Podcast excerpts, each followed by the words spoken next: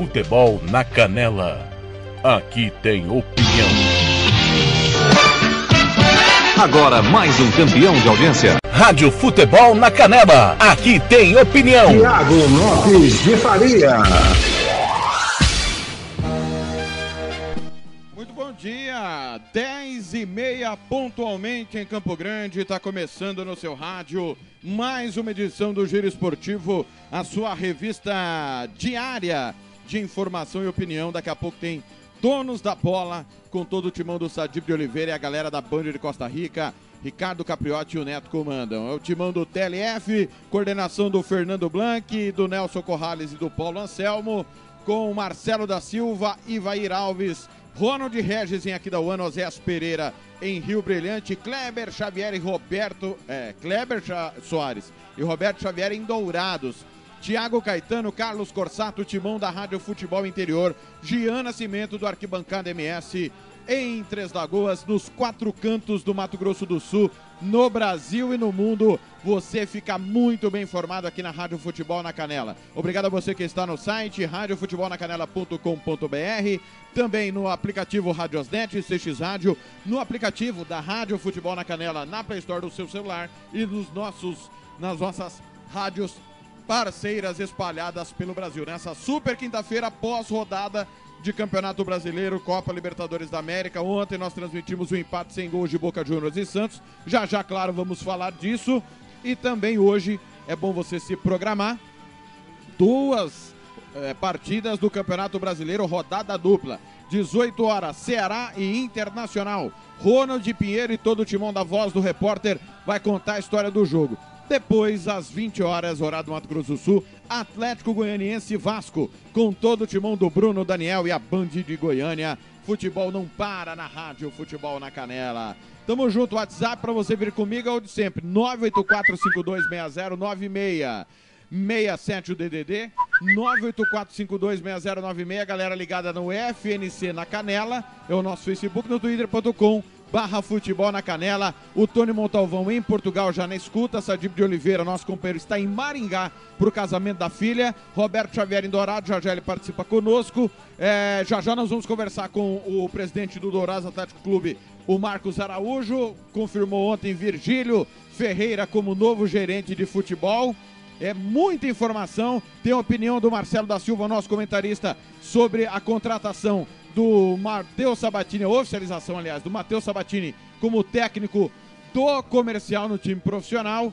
Todo mundo ligado, Joel Silva também, Daniel Novaes, a galera que está chegando e participando conosco, Alessandra Rodrigues na escuta, Julieta também, a Fabi, todo mundo ligado aqui na Rádio Futebol na Canela. Campo Grande, 10 e 32.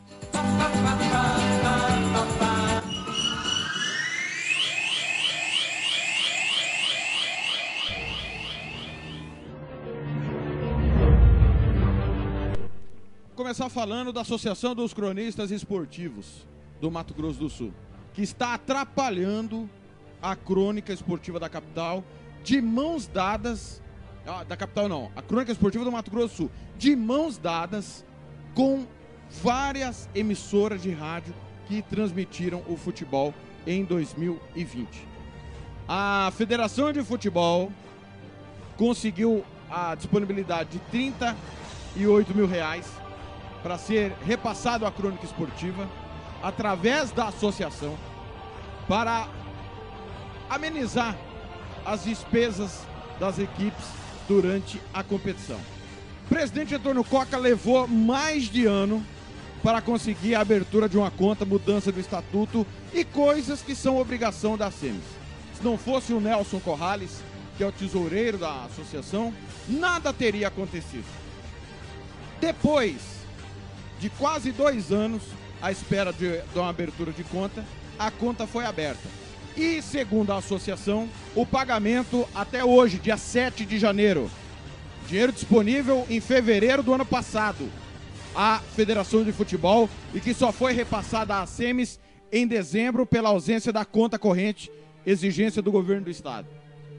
Vai fazer aniversário, vai fazer um ano que esse dinheiro foi repassado e até o momento, 7 de janeiro, virou o ano. Daqui a pouco vai fazer um mês que acabou o campeonato estadual. A Semis não repassou às emissoras de rádio a verba destinada a isso. Um dos motivos, a incompetência do Coca em não conseguir providenciar uma conta e ter demorado quase dois anos. Segundo motivo, a crônica esportiva, o rádio esportivo do Mato Grosso do Sul, não consegue comprovar que foi feita, foram feitas inserções da mídia do governo falando da Fundesporte, do Fundo de Investimento Esportivo e do combate às drogas, que eram os spots necessários a sair na programação das emissoras de rádio. Nove meses o campeonato parado e as emissoras de rádio não enviaram a ACM, segundo a ACMs. Aí o Coca, esperando de certo por osmose que isso chegue, né, até a associação, ele não estipula um prazo final para que todos possam enviar. Por que, que todos têm que enviar? Porque o rateio será feito por jogo, mediante o número de emissoras que transmitiram cada jogo. São 630 reais por partida.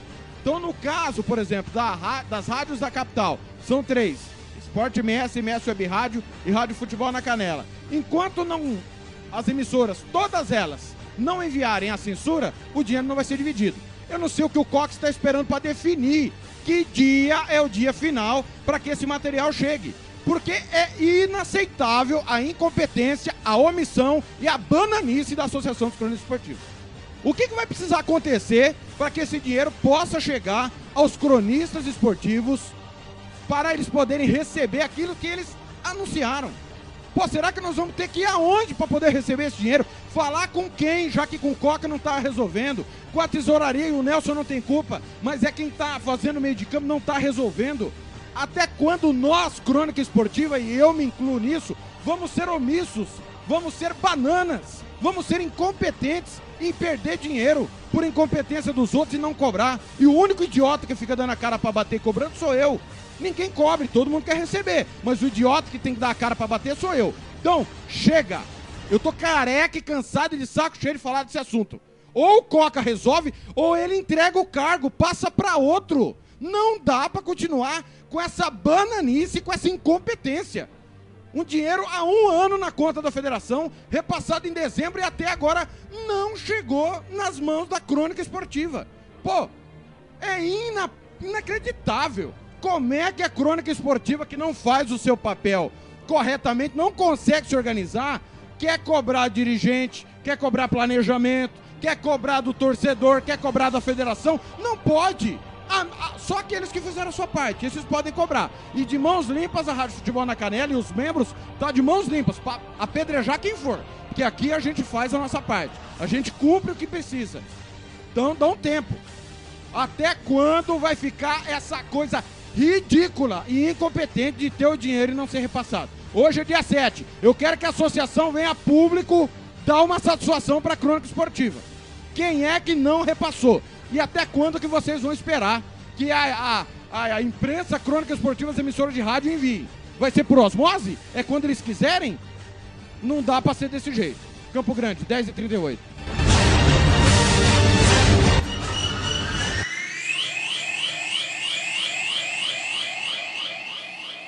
Rádio Futebol na Canela. Aqui tem opinião. Tiago Lopes de Faria. 10 e 38 vamos para Campinas, redação do Futebol Interior com Tiago Caetano, que vai falar da quarta-feira de futebol internacional. Rádio Futebol na Canela.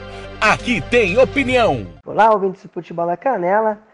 E o Milan foi derrotado pela 16ª rodada do Campeonato Italiano no clássico entre Milan e Juventus, melhor para a Juve, que venceu por 3 a 1. Início da partida, o Milan até tentou marcar uma pressão mais alta. Rafael Leão, principal jogador do Milan na partida, até que tentou fazer algum, algo diferente, mas aos poucos a Juventus foi encontrando os espaços. De bala encontrou Chiesa e foram tocando passes ali, e ali saiu bastante, gerou bastante jogo. Aí ah, o Chiesa abriu o placar. Calebra até empatou a partida no primeiro tempo, mas no segundo tempo a Juve foi superior e conseguiu construir o placar. Chiesa marcou mais uma vez e McMahon fez o, terceiro gol para dar números finais da partida. Com a derrota, o Milan parou nos 38 pontos, saiu, ainda teve a vantagem que a Inter perdeu para a Sampdoria, então manteve a liderança. Já a Juve não, a Juve deu um salto gigante, né? Com a vitória, conseguiu entrar no G4 com 30 pontos. O Milan que volta a campo na próxima final de semana contra o Torino, de novo jogando no San Siro. Já no Allianz Stadium, o a Juventus recebe a equipe do Sassuolo, a Juventus evoluindo na competição. Beleza, Tiagão? Essas foram as informações do Campeonato Italiano para o Futebol na Canela. Rádio Futebol na Canela. Aqui tem opinião. Tiago Lopes de Faria. Correção, o coordenador nosso, Fernando Blanco, tá. é, eu falei MS Web Rádio, que também tem verba para receber da associação. Em Campo Grande, Rádio Sport MS e Web Regional juntas, né? E a Rádio Futebol na Canela, que entrou apenas na final. E a nossa parte nós já fizemos, assim como a Rádio Sport MS e Web Regional fizeram, porque fui eu que fiz, tá? Só para fazer a, a, a, a correção, Rádio Web Regional e não MS Web Rádio, que também, com certeza, tem verba para receber, tá? Aliás, o, o Blanc vai tentar ouvir o Coca, porque a associação tem que se pro- pronunciar. Aí amanhã a gente espera que o Coca fale sobre o assunto. Amanhã a gente traz aqui na Rádio Futebol na Canela, no Giro Esportivo. Copa da Libertadores da América, ontem nós transmitimos Boca Juniors e Santos 0 a 0 Copa Sul-Americana, semifinal também. Vélez 0, Lanús 1. Jogo no Rossel Malfitani. É um derby de Buenos Aires. Liga dos Campeões da CAF ontem. É Gormaia 1, Belousidad 2, Mazembe 2, Boenguide 1, Experience 3, Awali 2, Sfaxen 1, Alger 0, Simba 4, Platinum 0, Vita Clube 4, Young Búfalos 1, Enimba 2, Almerreik 1, Oroia 1, Racing 0, Petro 1, Encana 0, Uidad 3, Stade Malian 0. Campeonato Brasileiro ontem, Botafogo 0, Atlético Paranaense 2. Que situação do Botafogo, hein? Grêmio 2, Bahia 1, Curitiba 1, Goiás 2, Esporte 1, Fortaleza 0. Marcelo Chamusca não é mais técnico do Fortaleza, foi demitido após essa derrota. Flamengo 1, Fluminense 2 de virada. Fluminense é o calo no pescoço, é o calo no sapato do, do, do Flamengo nesse ano, hein? Impressionante. Bragantino 4, São Paulo 2. Classificação do Campeonato Brasileiro após os jogos desta quarta-feira. São Paulo, obviamente, segue na liderança 56 pontos. O Atlético Mineiro e Flamengo 49. Ambos têm um jogo a menos. O Grêmio foi a 48. G4. Internacional 47, Palmeiras 44 fecham a zona de classificação da Libertadores. Zona do rebaixamento Vasco 28, dois jogos a menos. Goiás 26, Botafogo 23, Curitiba 21. Hoje, com transmissão da Rádio Futebol na Canela, Ceará Internacional, Atlético Goianiense e Vasco. Lembrando que Atlético Mineiro e Santos, Palmeiras e Corinthians tiveram jogos remanejados por conta da participação dos times brasileiros na Libertadores. Campeonato chileno ontem, Santiago Enders 3, Colo-Colo 0, Universidade de Chile 0, Riggs 1. Na Série B, Cobreloa 6, Valdívia 0. Cipriota, Derby ontem, El Limassol 3, Aeca Larnaca 1.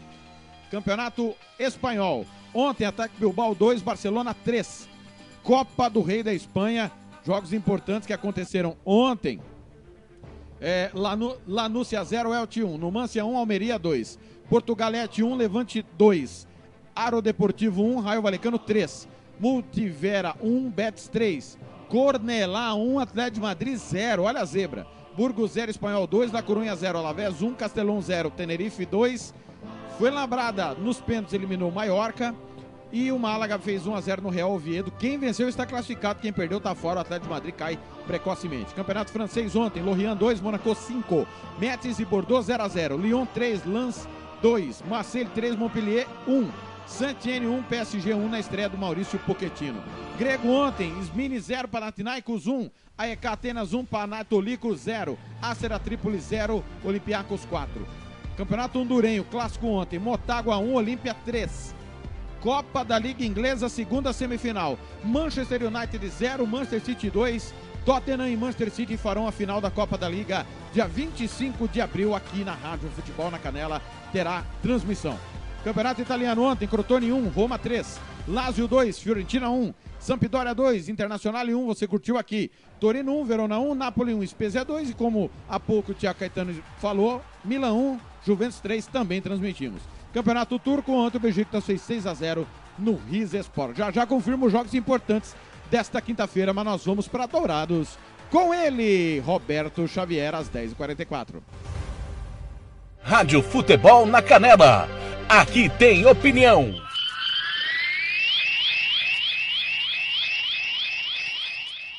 As últimas informações sobre o seu time preferido.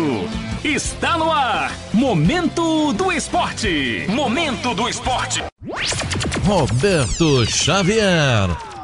Olá, amigos. Momento do esporte desta quinta-feira, dia 7 de janeiro de 2020.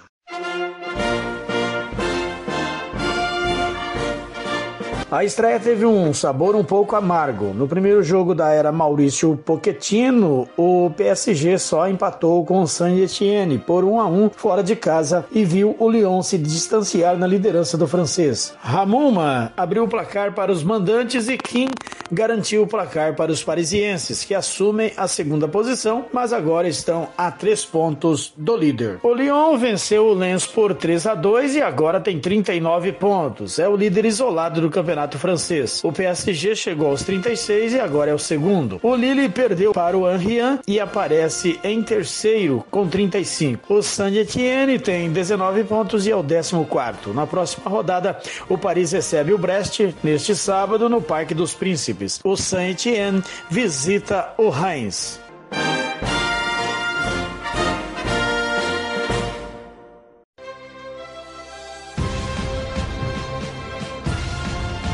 Santos foi até a Argentina ontem e empatou em 0 a 0 com o Boca Juniors na La Bombonera. Mais detalhes com Cadu Macri da agência Rádio Web. O primeiro capítulo de Boca Juniors e Santos pela semifinal da Copa Libertadores da América de 2020 terminou empatado na Bombonera. Com o 0 a 0 no jogo de ida, quem vencer na semana que vem na Vila Belmiro vai para a decisão. Todos os empates com gols classificam os argentinos. Se a partida de volta ficar no 0 a 0 novamente, a decisão da vaga será nos pênaltis. Apesar de voltar para casa com um empate, o técnico Cuca considerou o resultado melhor para o Boca do que para o Santos. Acho que nós jogamos até um pouco melhor do que o Boca e não é fácil aqui na Bomboneira. Então a gente sai com gosto de, de, um bom jogo, bem jogado, mas que a gente poderia ter ganho. Aí sim a gente ia ter uma vantagem grande. O empate ele não te dá uma vantagem, porque se empatar 0 a 0 vai para os pênaltis e qualquer outro empate dá o Boca. Então esse empate ele é mais favorável ao Boca do que a nós.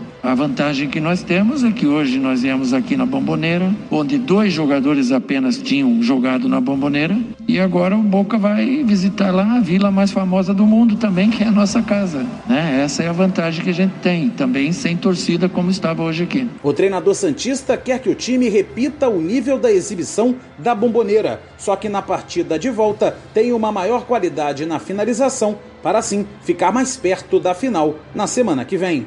Jogar o que nós jogamos hoje, se a gente tiver um, uma definição melhor, é o que precisa fazer. Nós jogamos aqui na Bomboneira contra uma equipe tradicionalíssima, muito mais experiente do que a nossa, e nós, num geral, fomos melhores em posse de bola, em finalizações, mais do que o adversário. Então eu estou contente com o que o Santos produziu, mas a gente queria ter ganho. Nós precisávamos ter vencido. As equipes voltam a campo na próxima quarta-feira na Vila Belmiro, novamente às 7h15 da noite. Antes deste duelo, o Santos visita o São Paulo pelo Campeonato Brasileiro e o Boca pega o Argentino Júnior pela Copa da Superliga Argentina, fora de casa. Agência Rádio Web, com informações da Libertadores da América, Cadu Macri.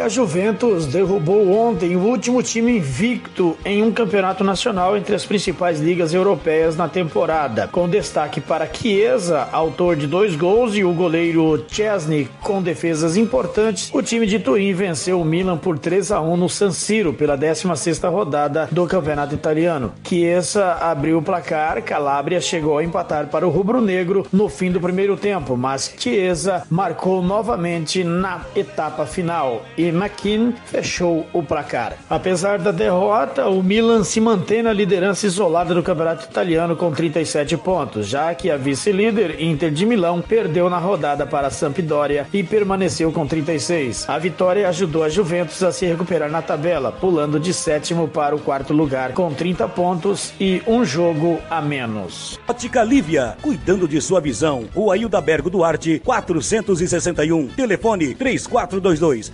5050. Vai construir ou reformar? Constru Silva é o melhor lugar. Do básico ao acabamento. Economia todo dia. Constru Silva. Agora em novo endereço, Rua Manuel Racileme, 340, no Jardim Vista Alegre, a 30 metros do antigo. Em Dourados, telefone 34210761. Constru Silva. Pequena por fora, gigante por dentro. Rádio Futebol na Canela. Aqui tem opinião. Tiago Lopes de Faria. 10 horas e 50 minutos. Um abraço para o Grupo Futebol do MS 2021, na qual ontem a gente esmiuçou essa questão das SEMES e nos trouxe a pauta para falarmos aqui no programa de hoje. Um grande abraço ao Antônio Pinto, ao pessoal aí, ao Ronei lá em Costa Rica, um abraço, ele que sempre acompanha. Leandro Paim, torcedor, o Adão Fernandes, que está de volta ao grupo, Valcir Carvalho, Ademar, grande cabecinha de ouro, Ademar.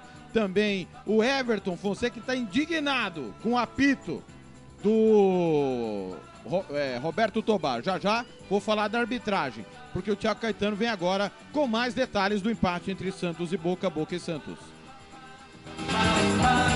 Rádio Futebol na Canela. Aqui tem opinião. Olá, ouvintes do Futebol na Canela. E o Santos foi até La Bombonera e não saiu do zero contra o Boca Juniors. Jogo de ida da semifinal da Taça Libertadores da América. A equipe do Peixe não fez uma boa partida, a equipe do Boca também não, e por isso não saímos do zero. Primeiros 15 minutos, o Boca até ameaçou uma pressão, o Vidia encontrando muitos espaços para jogar nas costas dos volantes do Santos, gerando bastante perigo. O que saía do meio para a esquerda, tentando atacar em cima do Pará. E aos 14 minutos ele meteu uma bola na trave. A impressão que dava que o Boca ia sufocar o Santos, mas não, aos poucos o Santos foi saindo dessa marcação um pouco mais alta do Boca Juniors, foi tentando chegar no gol do adversário. Lucas Braga aberto pela esquerda, o Soteldo por dentro e o Marinho pela direita com o Caio Jorge enfiado como homem de referência. Era o Santos tentando sair da marcação alta do Boca Juniors. O Marinho ficou muito bem marcado pelo lado do setor direito, com o Salles, Diego Gonzalez, volante, e o Fabra, do lateral esquerdo, encaixotou o Marinho pelo setor. O Marinho pouco conseguiu articular e fazer as jogadas de um contra um, nunca teve espaço para fazer a jogada. E a bola que vinha muito no setor do Lucas Braga, que pouco teve inspiração para tentar fazer algo diferente. O 0 a 0 foi mais do que justo. Os dois times voltam a se enfrentar na próxima quarta-feira na Vila Belmiro. Um novo empate em 0 a 0 decisão nos pênaltis. Um empate com gol classifica o Boca Juniors e uma vitória simples para qualquer lado, tanto para o Boca para o Santos, classifica a grande final. Beleza, Tiagão? Sou Thiago Caetano para o Futebol na Canela. Rádio Futebol na Canela. Aqui tem opinião. Tiago Lopes de Faria. Olha, comentei o jogo, né? E houve o consenso da nossa equipe. Primeiro, que o Santos teve mais perto, poderia ter ficado mais perto da vitória do que o Boca. Acho que é um senso comum. A grande chance do jogo foi do Boca, a bola na trave do primeiro tempo do Vila. Agora, é, o Boca é, tem momentos que sufoca o adversário, mas não aguenta sufocar o tempo inteiro. E o Santos, concordo com o Cuca, se portou muito bem. Mas acho que faltou ser mais incisivo e não foi muito por conta do Boca Juniors ter marcado muito bem, principalmente na etapa inicial. Talvez quando o Boca deu uma cansada na marcação na parte defensiva, o, o Santos faltou ser incisivo. Quanto ao lance reclamado por muita gente de pênalti, galera, no momento, a nossa equipe, no momento, entendeu, num primeiro momento, sem replay, que houve a penalidade. Com replay, não. Ah, mas não houve o toque. Houve de fato o toque. Ninguém está dizendo que não houve o toque. No nosso entendimento, não suficiente para falta, porque o Roberto Tobar cansou de não dar esse tipo de falta durante o jogo. Não é todo o contato que ele marca a falta. É o estilo da arbitragem do Tobar. E ele manteve o critério. Teve critério o jogo inteiro de não marcar qualquer faltinha. Ah, mas foi em cima e embaixo. Eu confesso que não concordo com respeito muito a opinião contrária, mas acho que só no Brasil seria marcado aquele tipo de falta. Aliás, aqui são marcados, qualquer contato é falta. Qualquer encosto é, marca-se falta. O que eu não concordo. Respeito quem pensa contrário. A grande maioria achar que foi pênalti. Nossa equipe não achou que foi. E ó que não tem combinado. Todo mundo é livre para discordar livremente, né? Não há esse problema. Ah, um falou, tem que concordar. Não. Nós entendemos que houve o contato não suficiente para falta por conta do critério do Roberto Tobar. Independente do critério do Tobar, eu, se estivesse apitando, não marcaria falta dentro da área pênalti. Então, no nosso entendimento, a arbitragem acertou. Muita gente reclamou que ele não foi nem ver o VAR. Repito para quem desconhece o protocolo. Em lances interpretativos, o VAR não solicita que o árbitro cheque o lance no vídeo. Não há essa checagem. As pessoas desconhecem isso. Se fosse um erro absurdo, aí sim, não é um erro absurdo. Porque, repito, o critério do Tobar é de não marcar qualquer faltinha. Campo Grande, 10 e 55 Rádio Futebol na Canela. Aqui tem opinião. Vamos para Dourados conversar com o presidente do Dourados Atlético Clube, Marcos Araújo, que anunciou ontem oficialmente Virgílio Ferreira Neto como novo gerente de futebol. Virgílio que já passou com bons trabalhos por 7 de setembro e pelo Águia Negra, agora é novo gerente de futebol do Dourados Atlético Clube. Marcos, primeiro, bom dia, bem-vindo ao Giro Esportivo da Rádio Futebol na Canela. Por que a escolha do Virgílio? Bom dia, Thiago. Bom dia, pessoal no Futebol na Canela. A escolha do Virgílio é simples, né? O Virgílio, assim como uns dois ou três profissionais no estado, são os melhores que tem. Então, é, como a gente sempre falou, para fazer futebol, você não adianta fazer um time de futebol. Você tem que fazer uma equipe de profissional. o Vigílio é a primeira pessoa que a gente pensou para colocar ele ao comando dessa gerência, para fazer especulações e contratações de jogadores, né? Então isso ele já ele já veio para Dourados, já estamos organizando essa parte. Marcos, para a gente fechar nesta quinta-feira, como é que está a situação do Douradão? Caminhando bem? Você sente confiança de estar liberado para o dia 14 de fevereiro? Tiago, é, o Douradão já a gente com as forças maiores, né, os vereadores, o prefeito aí, é, e alguns empresários, algumas pessoas que querem ajudar, estamos fazendo de tudo. Estamos trabalhando 10 horas no Douradão todos os dias nele. É, estamos trabalhando na parte da adubação do gramado, na, na volta do gramado, né, para ele estar tá apto né, a jogar, porque ele se perdeu muito, porque dois anos ficou sem, sem atividade. A parte elétrica já está sendo mexida, né? Para que tenha iluminação, tenha energia, né? Não vamos ter ainda pessoas para colocar no estádio, mas pelo menos a gente tem energia e tem um conforto um pouco melhor.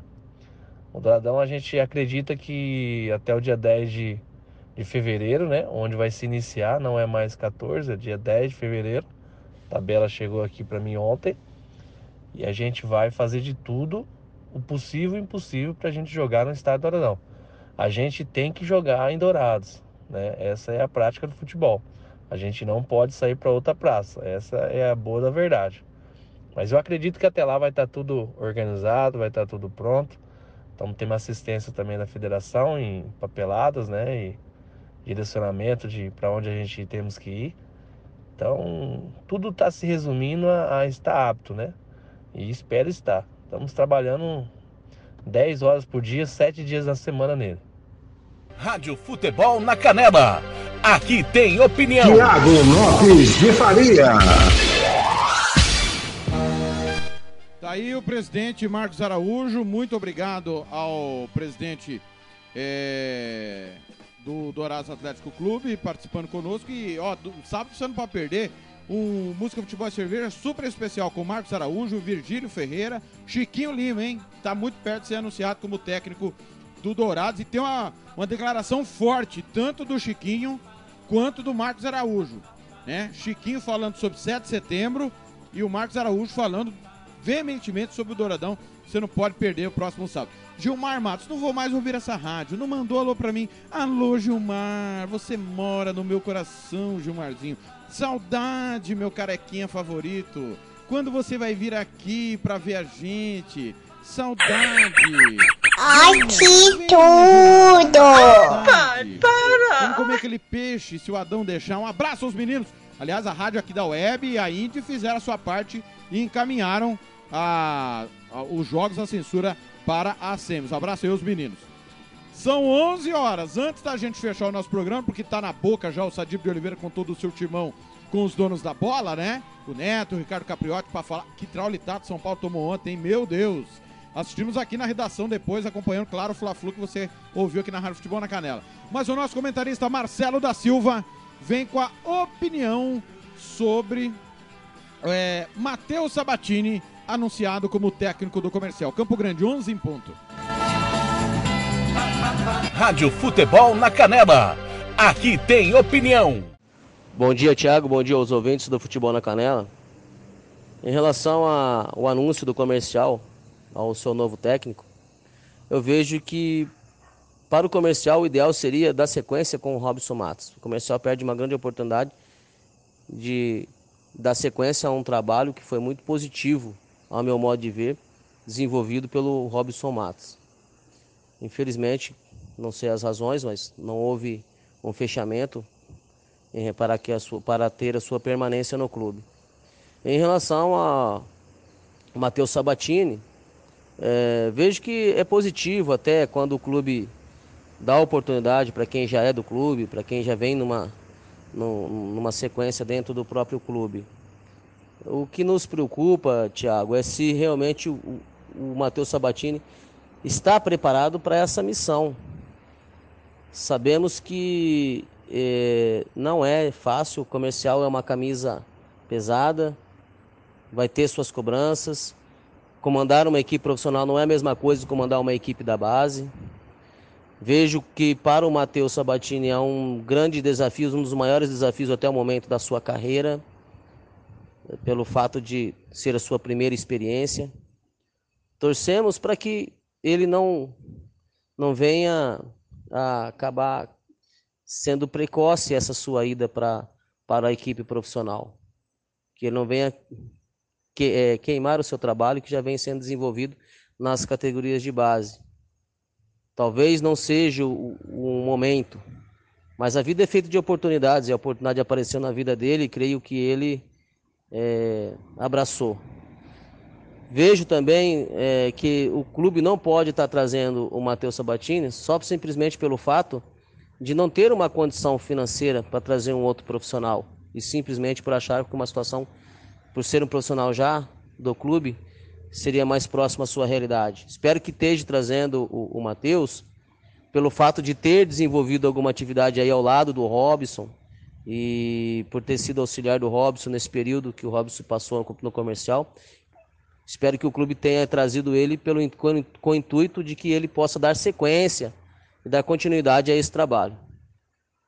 Mas vejo que também o comercial teria outras opções é, dentro do Estado, de outros nomes com, com possível condições de assumir é, essa equipe. Tínhamos aí o Daniel Franklin, que parece-me que teve seu contrato não renovado com o IABC.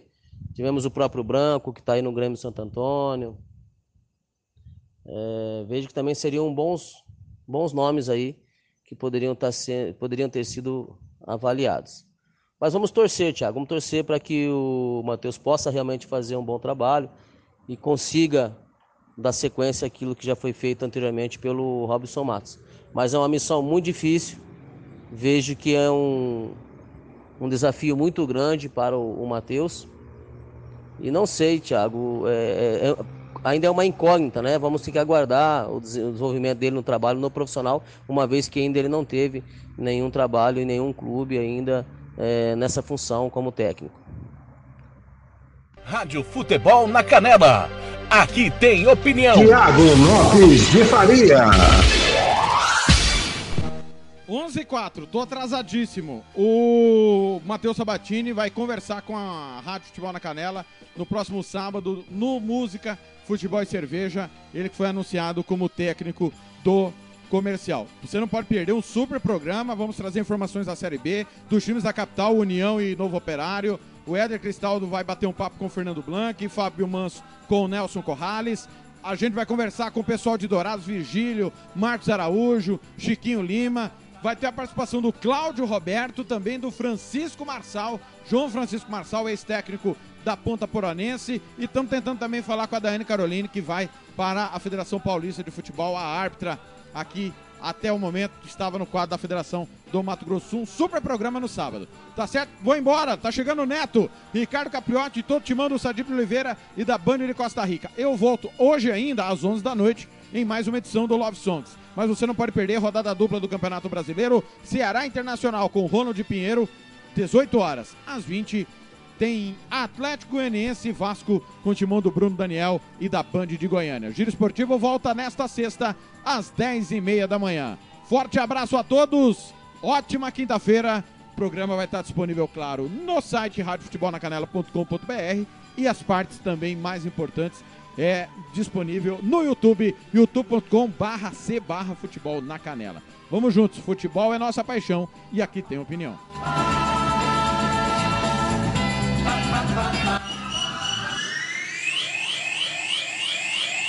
Futebol na